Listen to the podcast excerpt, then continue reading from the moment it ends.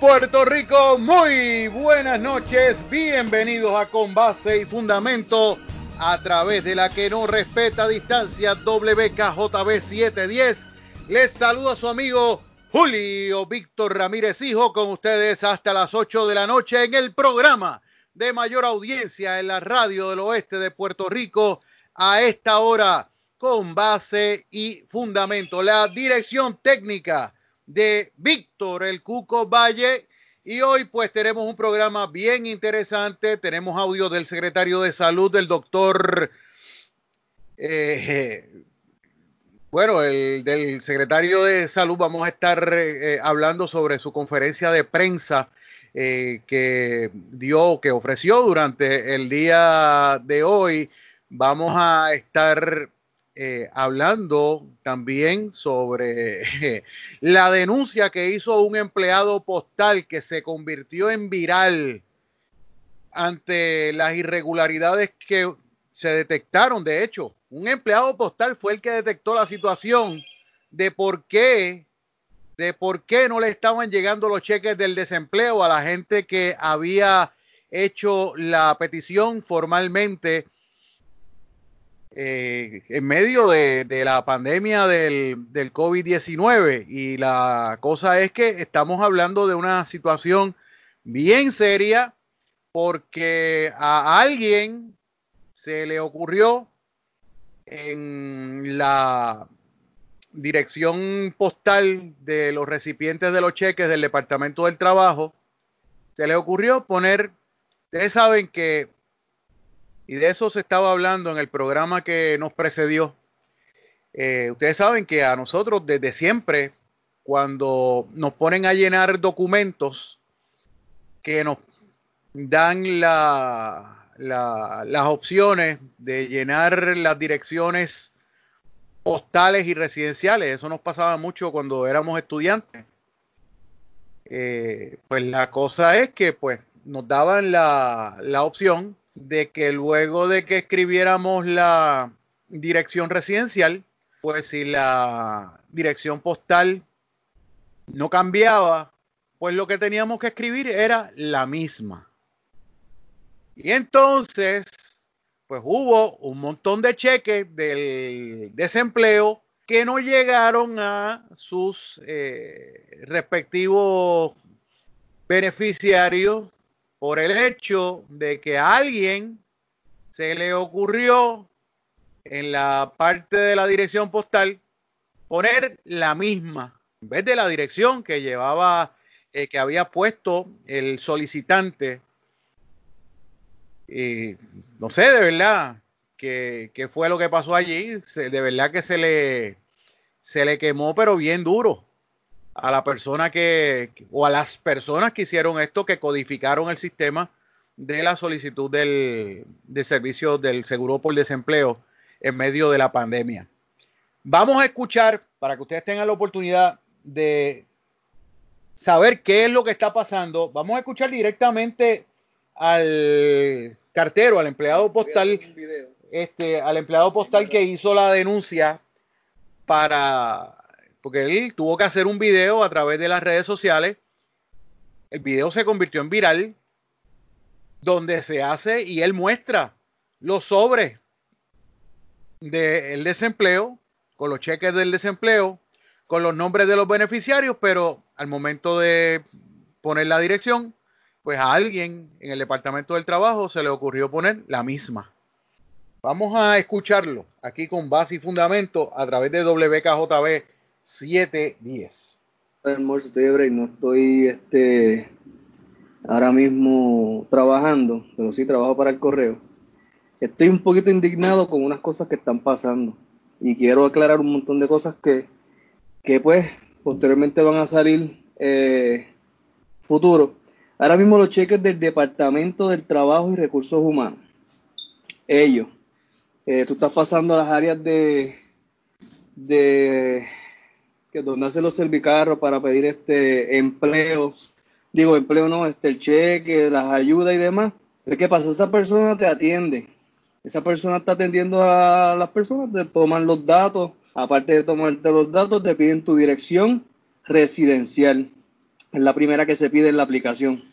Después que te piden esa dirección, te dicen cuál es tu dirección postal. Si tú le dices a ese, este, a esa persona, que me imagino que tiene el conocimiento de lo que está haciendo, que tu dirección postal es la misma, la misma.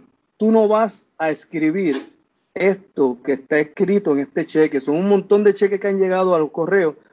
Mira esto que está aquí. Mira eso. Dice ahí, la misma. Estoy tapando el nombre de la persona. Por si acaso, dice la misma. O sea que tu dirección postal y tu dirección física son la misma.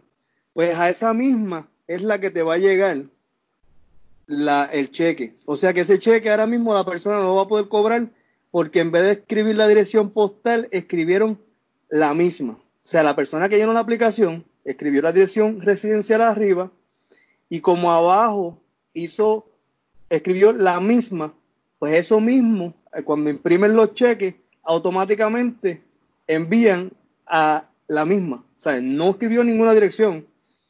Esos cheques los necesitan las personas esos cheques se están enviando erróneamente. Hay muchísimos cheques del Departamento del Trabajo enviándose incorrectamente y las personas para poder reclamarlo tienen que volver a ir al Departamento del Trabajo para poder hacer una reclamación de ese cheque y poder volver a enviarle ese cheque para que lo puedan recibir. O sea, yo tengo aquí, no sé ni cuántos cheques, porque se tienen que devolver, porque el procedimiento es que se devuelvan, no los puedo retener pero las personas tienen que compartir esto. Son cheques que las personas tienen que recibir en sus casas y por error del Departamento del Trabajo están llegando mal. Entiendo que si vas a hacer la reclamación para trabajo, necesitamos que escriban las cosas como son y que esa persona que hace el cheque no escriba esto, porque la misma no es la dirección. Nosotros, nosotros este, enviamos la, las cartas solamente con direcciones postales, no direcciones físicas. Por favor, compartan esto y que esto, por favor, se haga viral porque las personas no están llegando los cheques. Tú ves gente llorando en el departamento del trabajo porque necesitan el dinero y por esto es que no está llegando. Necesito que lo compartan y que esto le llegue a todo el mundo. Gracias. Bueno, pues eso fue lo que dijo el lo que dijo este lo que dijo el cartero de apellido Cos, quien trabaja en el correo del pueblo de Morovis.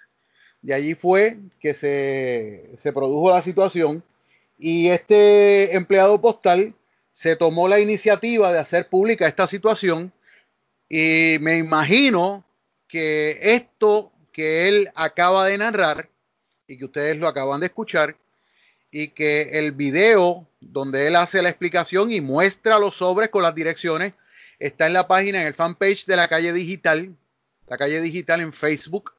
Eh, lo pueden buscar allí, le pueden dar like a la página de paso, eh, donde hace la explicación que ustedes acaban de escuchar. Y pues definitivamente esto no es eh, un caso exclusivo del correo de Morovis, estamos hablando de que esta situación se ha repetido en prácticamente todos los correos, todas las oficinas postales del eh, servicio del servicio postal de los Estados Unidos aquí en, la isla. Yo quiero hacer un alto porque me acabo de enterar, me acabo de, de verdad, me acabo de enterar y, lamento eh, muchísimo esto que voy a compartirle a ustedes. Eh, me acabo de enterar de la muerte de el padre Manuel Muñoz, quien por muchos años dirigió el Colegio Episcopal San Andrés de Mayagüez y también la parroquia San Andrés de Mayagüez. Eh, de hecho, eh, tuve la oportunidad de ser su amigo. Eh, de hecho, nosotros hicimos amistad inmediatamente cuando, pues a raíz del huracán Georges en 1998, pues tuvimos que trasladar a nuestra hija, a mi, a mi hija Lourdes Juliana, mi hija mayor, que era estudiante del Colegio del Carmen, ahí en el área de la playa de Mayagüez. Y este, pues la, la cosa es que pues eh, la nena tenía que seguir estudiando, o sea, estaba, estaba en el pre-Kindle del Colegio del Carmen. Entonces, cuando surge el huracán Georges, que provoca daños ahí en el área de Trastalleres y de la, de la calle Méndez Vigo, eh, en el área, en la zona de la playa, eh, de los, donde están los almacenes, ustedes saben que eso, eso allí, pues, eh, para esa época se inundó. Y pues la Iglesia Católica, pues, optó por cerrar el Colegio del Carmen y pues trasladar a los estudiantes en ese momento al Colegio de la Inmaculada. Y entonces pues hubo padres que no necesariamente estaban de acuerdo con el traslado a la Inmaculada y pues algunos se lo llevaron para otros colegios. Lo llevaron a, la Milagrosa, se llevaron a los estudiantes a, a la Presby, se llevaron a los estudiantes a San Benito, se llevaron a los estudiantes a, a, otros, a otras escuelas públicas y privadas de la ciudad de Mayagüez. Y en el caso nuestro, pues nosotros nos llevamos, en aquel momento yo estaba, estaba casado con la madre de mis hijas, eh, decidimos llevarnos la nena al Colegio Episcopal San Andrés de Mayagüez. Eh, de hecho, teníamos muy buenas referencias de ese colegio. Eh, muy buena referencia del padre Manuel Muñoz y de su señora esposa. Y nos sentimos, nos hicieron sentir como desde el primer momento que, llegamos. Recuerdo con el cariño que tanto el padre Muñoz como su esposa recibieron a Lourdes Juliana a raíz del, del, cierre del Colegio del Carmen. Y la nena se adaptó inmediatamente al salón de Mrs. Palomo, que era la que la que estaba a cargo del pre-Kindle de, del Colegio San Andrés. Y este fue una experiencia bien chévere. Y de ahí en adelante hicimos una amistad que perduró. estamos hablando de una amistad de más de 20 años. Eh, luego de su retiro en San Andrés, pues Padre Muñoz eh, iba con mucha frecuencia al Mayagüez Mall con su esposa. Y siempre nos encontrábamos en, en Cookies and Cream. Y puedo decirle el nombre del negocio porque ya Cookies, and Cream lo cerraron allí en el área de, del, del, Mayagüez Mall. Y siempre que nos, encontrábamos, nos sentábamos a conversar. Eh, unas tertulias bien amenas. Eh, porque estamos hablando de una persona sumamente inteligente, sumamente ilustrada, sumamente culta un caballero en todo el sentido de la palabra y un hombre de Dios. Y de verdad, se lo digo, lamento mucho la muerte del padre Manuel Muñoz. Yo sé que él ya tenía el cielo gano. Eh, de hecho, eh, esta mañana, a las 10 de la mañana, se llevó a cabo una misa exequial con las cenizas presentes del padre Manuel Muñoz en el colegio, en la parroquia San Andrés, de Mayagüez, ustedes saben que el colegio y la parroquia están juntas. Eh, y pues le, la hicieron, le hicieron esta, esta misa exequial. Yo no tuve la oportunidad de verla. Yo, me, yo apenas me enteré hace un rato. Y de hecho, el padre Muñoz falleció el pasado 22 de mayo y fue hoy que me enteré. O sea, y me enteré porque eh, alguien compartió la, la esquela de la misa exequial que tuvo lugar esta mañana en la parroquia San Andrés de Mayagüez. Eh, yo voy a compartir el enlace para los que no tuvieron la oportunidad de ver la misa. Eh, la voy a compartir en mis redes sociales para que pues tengan la oportunidad de, verla y, de alguna manera pues eh, conectarse con, con, con esta con esta actividad que tuvo lugar esta mañana y que elevemos una oración por la memoria y por el alma de quien en vida fue el padre Manuel Muñoz. Así que yo me voy a la primera pausa del programa, son las 7:16 minutos. Regresamos en breve con el doctor Lorenzo González, secretario del Departamento de Salud, hablando sobre el COVID-19 y todas las situaciones que se han estado dando últimamente. Así que nada, regresamos en breve. Esto es con base y fundamento a través de WKJB 710.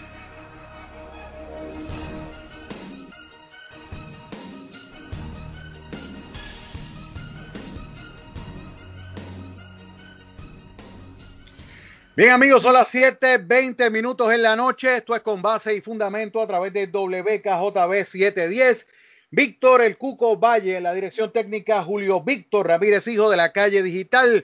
Estamos con ustedes hoy hasta las 8 de la noche en el programa de mayor audiencia, la radio del oeste de Puerto Rico, a esta hora con base y fundamento. Bueno, el Departamento de Salud ahora reportará casos confirmados y casos probables de coronavirus siguiendo las guías establecidas por el Consejo de Epidemiólogos Estatales de los Estados Unidos.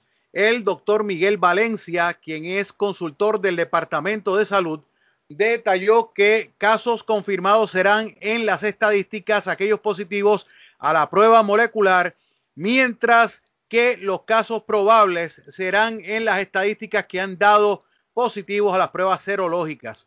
Asimismo, aseguraron que los cambios que se verán reflejados en el panel indicarán los casos confirmados y probables por municipio, aunque a preguntas de la prensa los números de salud y de los municipios pueden seguir variando como lo hemos demostrado nosotros aquí en el programa. Vamos a escucharlo aquí con base y fundamento a través de WKJB 710. En el departamento vamos a estar haciendo unos cambios en términos de cómo podemos reportar eh, los datos sobre los casos eh, de COVID durante esta epidemia y queremos repasar con ustedes cuáles van a ser las nuevas definiciones y cómo van a estar presentadas en el dashboard, de manera que se pueda facilitar como el mensaje que estamos tratando de llevarles en términos de los datos que estamos recopilando.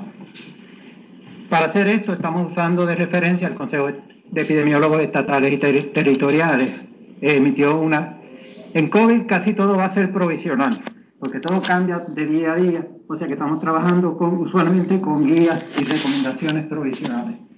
De momento, ellos emitieron estas recomendaciones donde dice que los casos deben reportarse como casos confirmados o casos probables. Eso no es muy diferente de lo que nosotros hemos estado haciendo hasta ahora. Lo que pasa es que se ha estado llamando casos por prueba molecular y casos por prueba serológica. Próximo. Así que vamos de ahora en adelante, todo caso que tenga una o más pruebas moleculares PCR, el Departamento de Salud va a reportar eso como un caso confirmado. O sea que donde quiera que ustedes vean caso confirmado, quiere decir que esa persona tuvo una prueba de PCR o más positivas. Cuando vean un caso probable, en términos de definición de laboratorio, es un caso que tuvo una prueba de antígenos, que aquí en Puerto Rico se han hecho muy pocas, o una prueba serológica, que eso incluye tanto la inmunoglobulina M como la inmunoglobulina G. Si detectamos eso en suero, esa persona se va a considerar como un caso probable, a menos que subsiguientemente o simultáneamente se le haya hecho una prueba molecular y de positiva, ese caso sale de caso probable y pasa a ser un caso confirmado. Próxima. Así que en el informe que van a estar viendo ahora va a cambiar un poco el dashboard, porque ahora van a aparecer total de casos confirmados en la primera caja arriba, si se recuerdan, en el primer cuadrante, ahí va a aparecer el total de casos confirmados. Y cuando pasan en ese mismo cuadro, el próximo va a ser los casos que hemos añadido desde el último informe.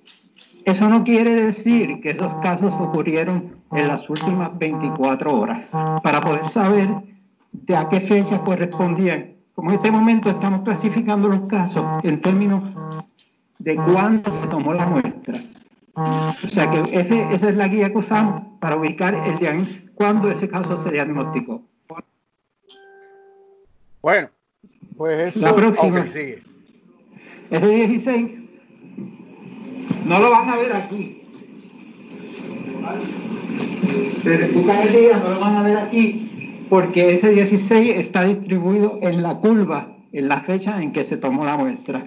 O sea que cuando se reporta, y nosotros reportamos 16 casos adicionales, no son 16 casos adicionales en las últimas 24 horas. Pueden ser casos, recuerden que algunas de estas pruebas moleculares van a Estados Unidos y el ir y venir a veces toma hasta 10 días. Por lo tanto, un caso adicional que nosotros informamos hoy, si fue una prueba que fue a Estados Unidos, puede haber sido una prueba que se tomó hace 10 días atrás. Por lo tanto, esa prueba la vamos a reportar en la columna del día en que se tomó la prueba. Si ustedes ven esa gráfica, y ustedes, obviamente se ve el pico, ¿verdad?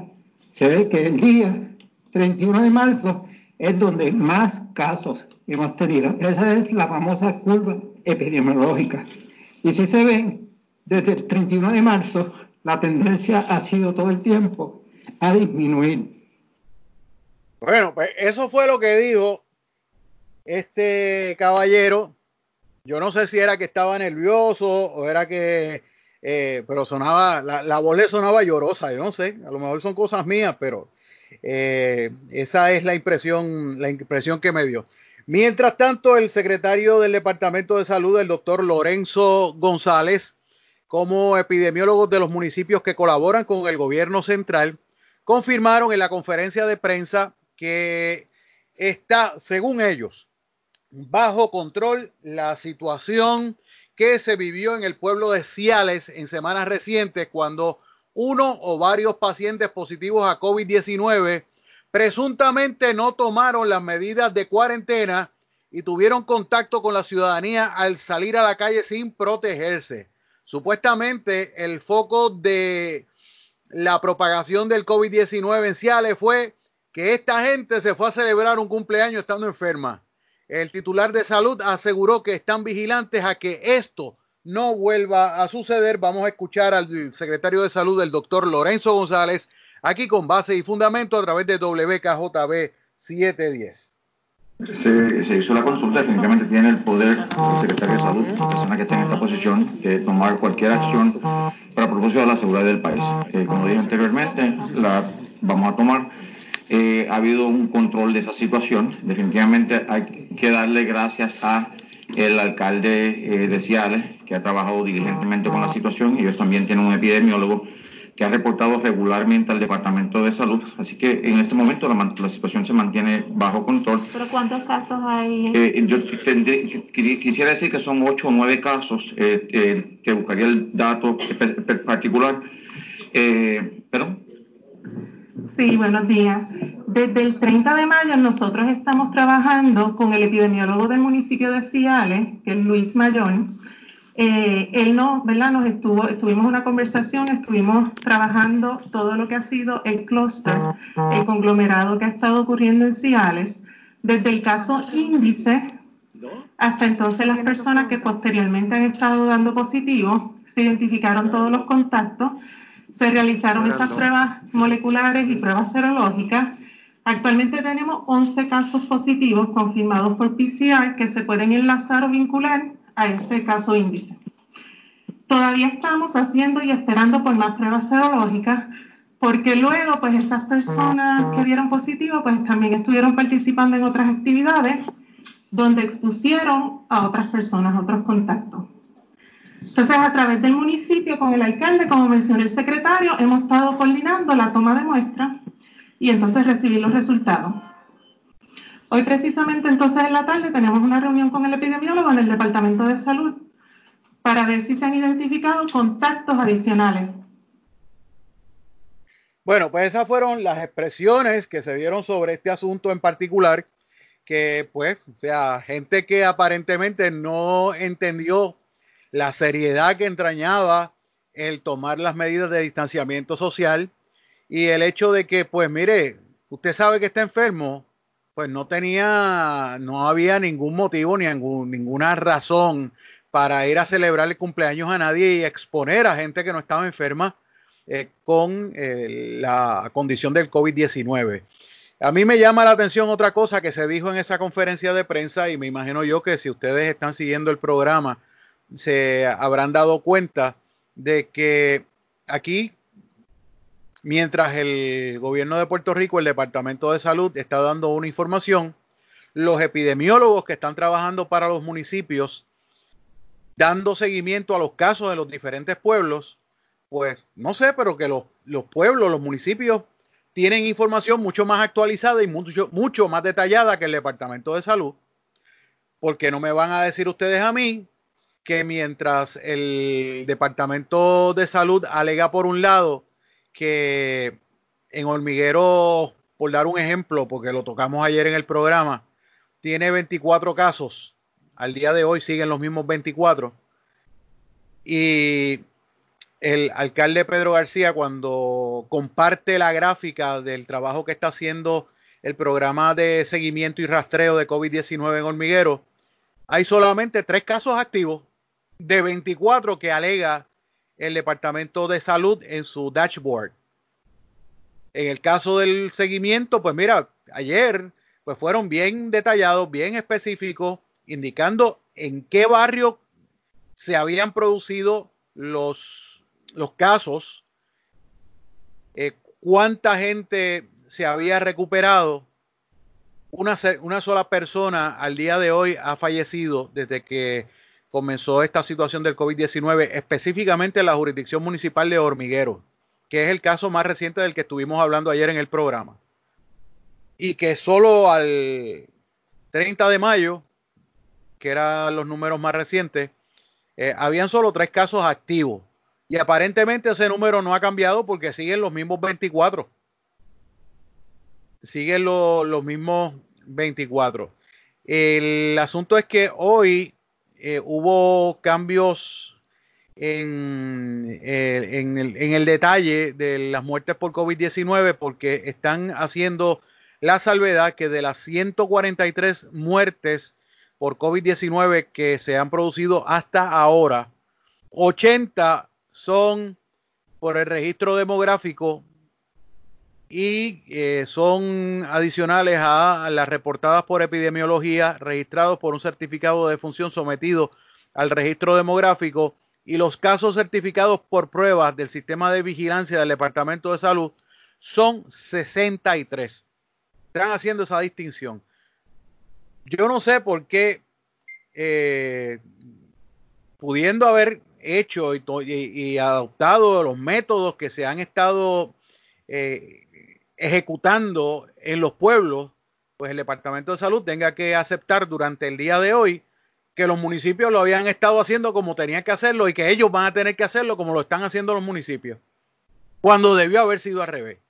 Pero Así se escribe la historia. Son las 7:32 minutos. Vamos a la pausa. Esto es con base y fundamento en una presentación de la calle digital www.lacalledigital.com. Regresamos en breve. Bien amigos, son las 7:36 minutos en la noche. Esto es con base y fundamento a través de WKJB 710. Víctor El Cuco Valle, la dirección técnica Julio Víctor Ramírez, hijo de la calle digital Estamos en una presentación de la calle digital www.lacalledigital.com, el diario digital de mayor impacto en el oeste de Puerto Rico y vamos a compartir parte de lo que hemos publicado durante el día de hoy en la calle digital. Esta tarde se produjo un accidente fatal, específicamente a las 12 y 22 de la tarde en la carretera 115, kilómetro 11.1, cerca del restaurante de comida rápida Burger King de Rincón. Se alega que José M. Pilegui, de 61 años, vecino del barrio Punta de Rincón, transitaba en dirección de Añasco hacia el pueblo en una guagua Nissan Pathfinder de 1999 cuando impactó un vehículo y presuntamente, según el informe de la policía, intentó huir de la escena. La policía indicó que el conductor Pilegui perdió el control del volante y arrolló a un cliente que se encontraba en el negocio de comida One Two, localizado también en el área. El, peatón sufrió heridas que le causaron la muerte en el acto. El infortunado fue identificado como Eddie Rodríguez Ramos, de 69 años, residente en Jardines de Rincón. El conductor fue llevado al centro médico de Mayagüez describiéndose su condición como estable. Allí le hicieron la prueba de sangre para detectar la presencia de alcohol en su organismo. El caso está a cargo del agente Luis Vega de la División de Patrullas de Carreteras de Aguadilla. También en otras informaciones que estuvimos trabajando durante el día de eh, durante el día de hoy, el representante por Carolina y portavoz de la Comisión de Turismo de la Cámara, Ángel Mato García, alertó, escuchen esto, ustedes que usan mucho las redes sociales, eh, alertó sobre el ofrecimiento de paquetes vacacionales fraudulentos utilizando las redes sociales como negocios virtuales. El legislador precisó en un comunicado de prensa que obviamente lo publicamos en la calle digital, eh, que durante la mañana de hoy se estuvieron haciendo denuncias de ciudadanos que han separado vacaciones en la isla en propiedades que presuntamente no existen, pero que se representan como negocios existentes en distintas páginas de las redes sociales. Son muchos los puertorriqueños que están buscando oportunidades de vacacionar luego de 90 días de lockdown y que no eh, se están cuidando a la hora de enviar dinero para, para depósitos sin verificar la existencia de la propiedad o lo legítimo del negocio precisó. La denuncia de una ciudadana eh, se produjo en un espacio radial esta mañana, donde denunció que páginas en la red social de Facebook están ofreciendo propiedades en el oeste del país. Y al ser contactado, esta gente que opera, que administra estas páginas en Facebook, piden dinero de depósito vía ATH móvil para luego desaparecer. La dama que se comunicó con el programa radial afirmó que le envió un depósito de 100 dólares a la página de Facebook Hotelea con Nixalí para un alquiler veraniego en el pueblo de Rincón y que a pesar de múltiples esfuerzos no ha podido tener comunicación con los administradores de la página ni se le ha devuelto el dinero. El representante Ángel Matos dijo que su recomendación es vacacionar en instalaciones endosadas por la compañía de turismo y que se utilice la página voyturisteando.com. Igual recomendación hizo el amigo Tomás Ramírez vicepresidente de la Asociación de Dueños de Paradores y co-dueño del Parador Combate Beach Resort.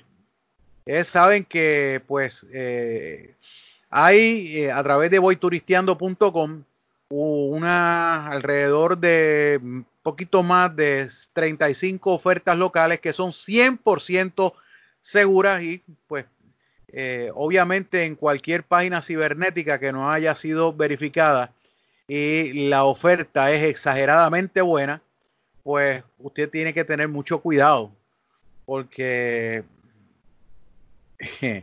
hay cosas que son demasiado buenas para ser reales. Eh, el representante Matos dijo que hay un deseo bien grande de hacer turismo interno en Puerto Rico y aprovechar los incentivos económicos para disfrutar en familia, pero hay mucha gente inescrupulosa que ve la oportunidad de timar. Así que recomendó mucha vigilancia, mucha cautela y que se denuncien a los timadores para que sean procesados, procesados por las autoridades. Finalizó el representante Matos García. De hecho, tuvimos la oportunidad de, de, mirar en la supuesta página donde se estaban haciendo estas, estas ofertas y milagrosamente desaparecieron las ofertas que las ofertas que estaban haciéndole a la gente de propiedades eh, para alquiler en de hecho desaparece eh, aquí está vamos a ver si todavía está abierta la página porque las habían la habían este la habían denunciado a través del, del Facebook. De hecho, la pues no, está abierta. Está, está abierta y todavía siguen publicando cosas en la página. y tienen un número ahí que lo ofrecen, eh, que es el 787-669-3259. Y esta página la han reportado, pero todavía siguen publicando cosas. Eliminaron todo lo que tenía que ver con alquileres, eso sí.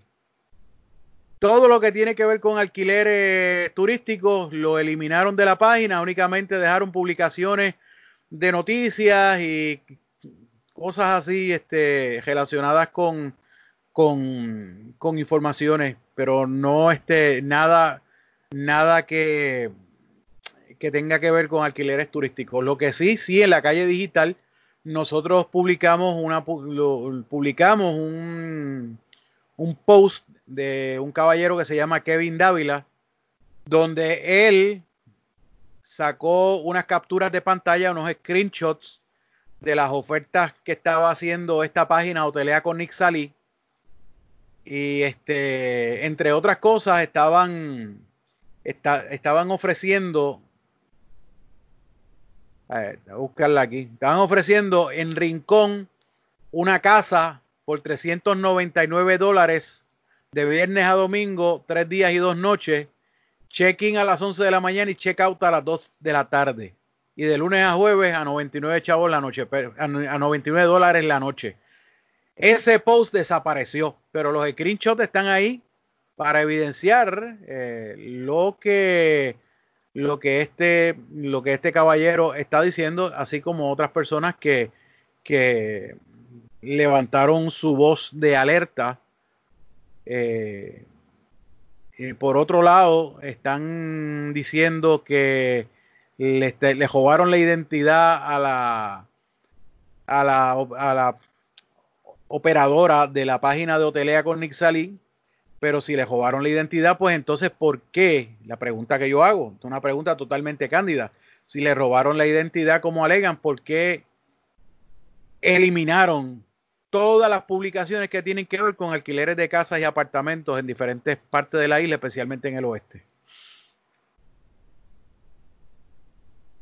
O sea, eso es lo que eso es lo que hay. Así que nada, o sea, tengan mucho cuidado tengan mucho, tengan mucho cuidado con esto.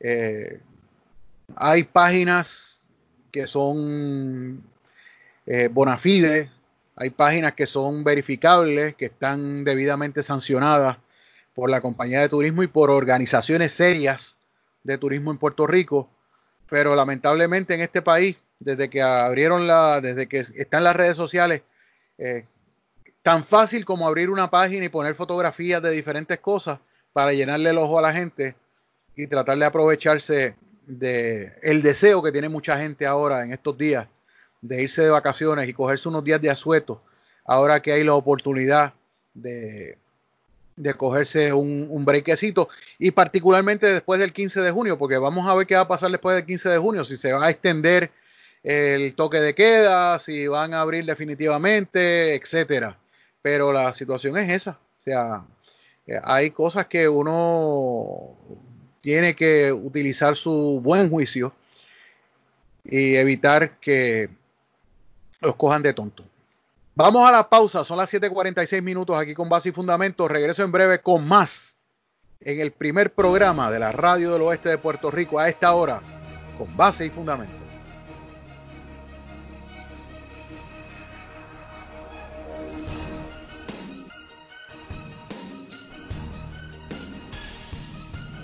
Bien amigos, son las 7.50 minutos en la noche. Esto es con base y fundamento a través de WKJB 710.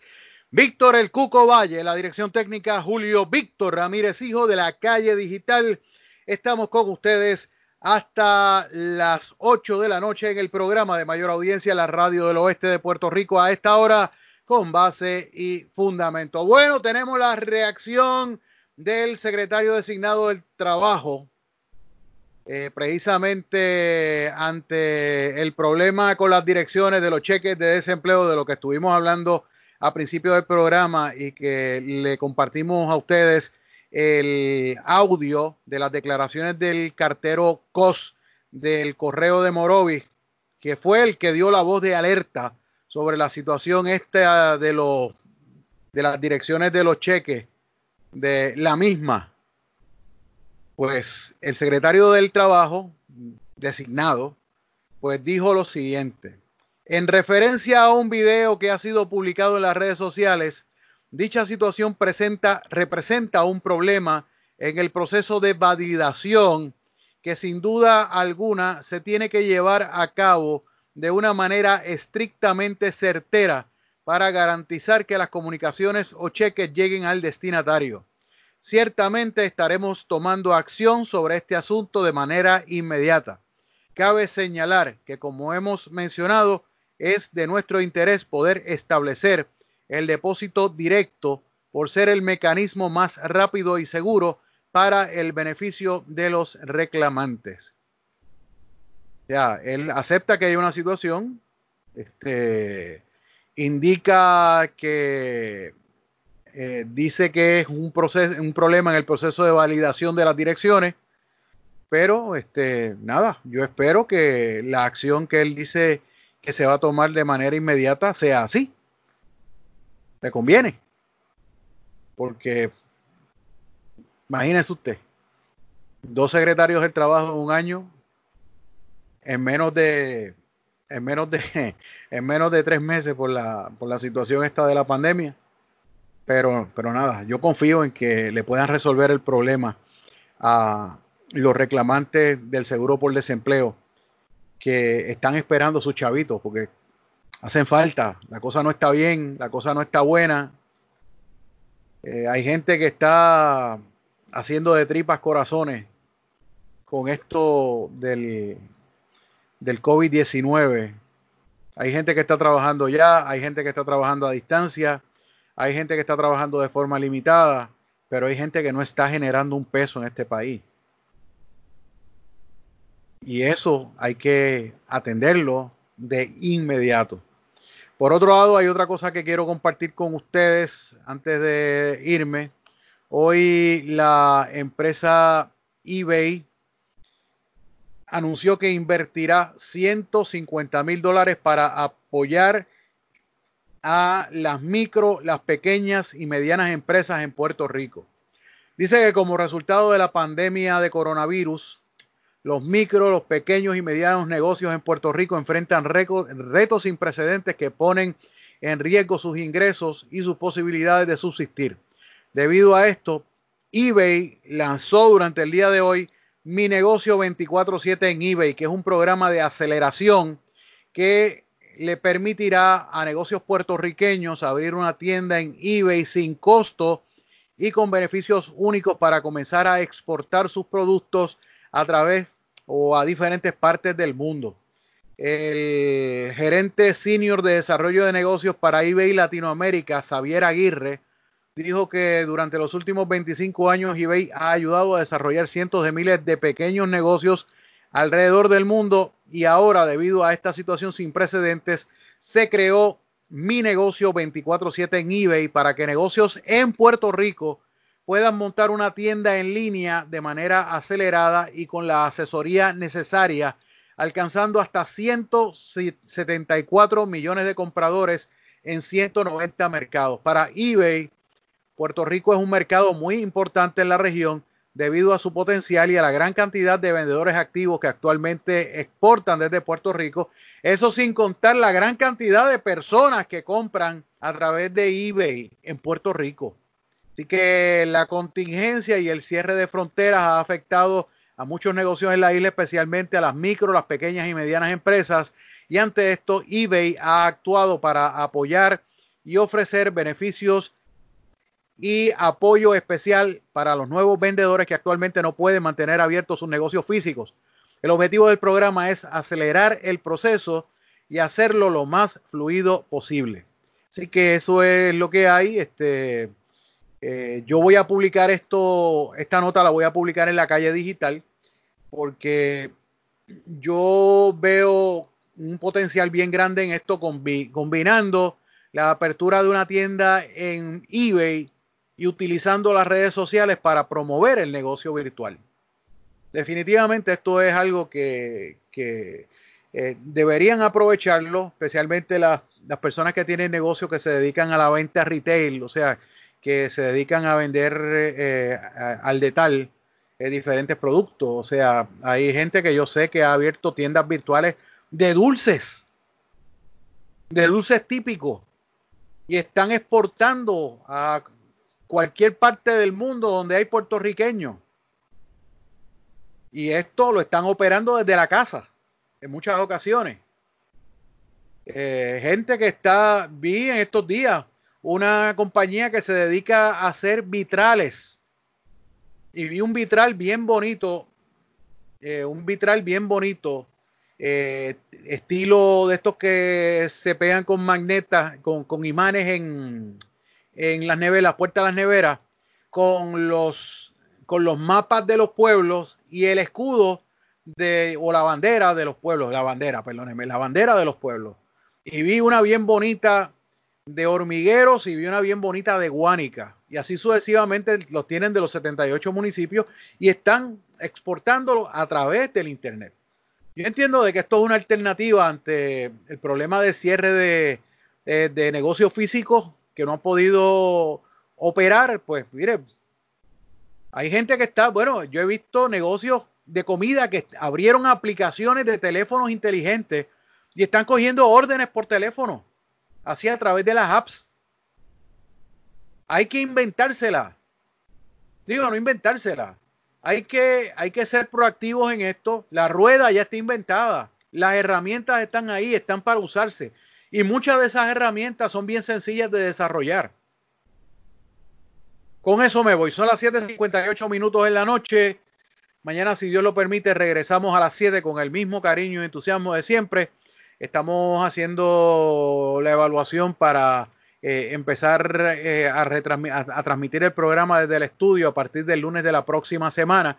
Así que eh, ya estaremos confirmándola ya el viernes, estaremos confirmando eh, el hecho de que estemos en el estudio transmitiendo con base y fundamento como Dios manda.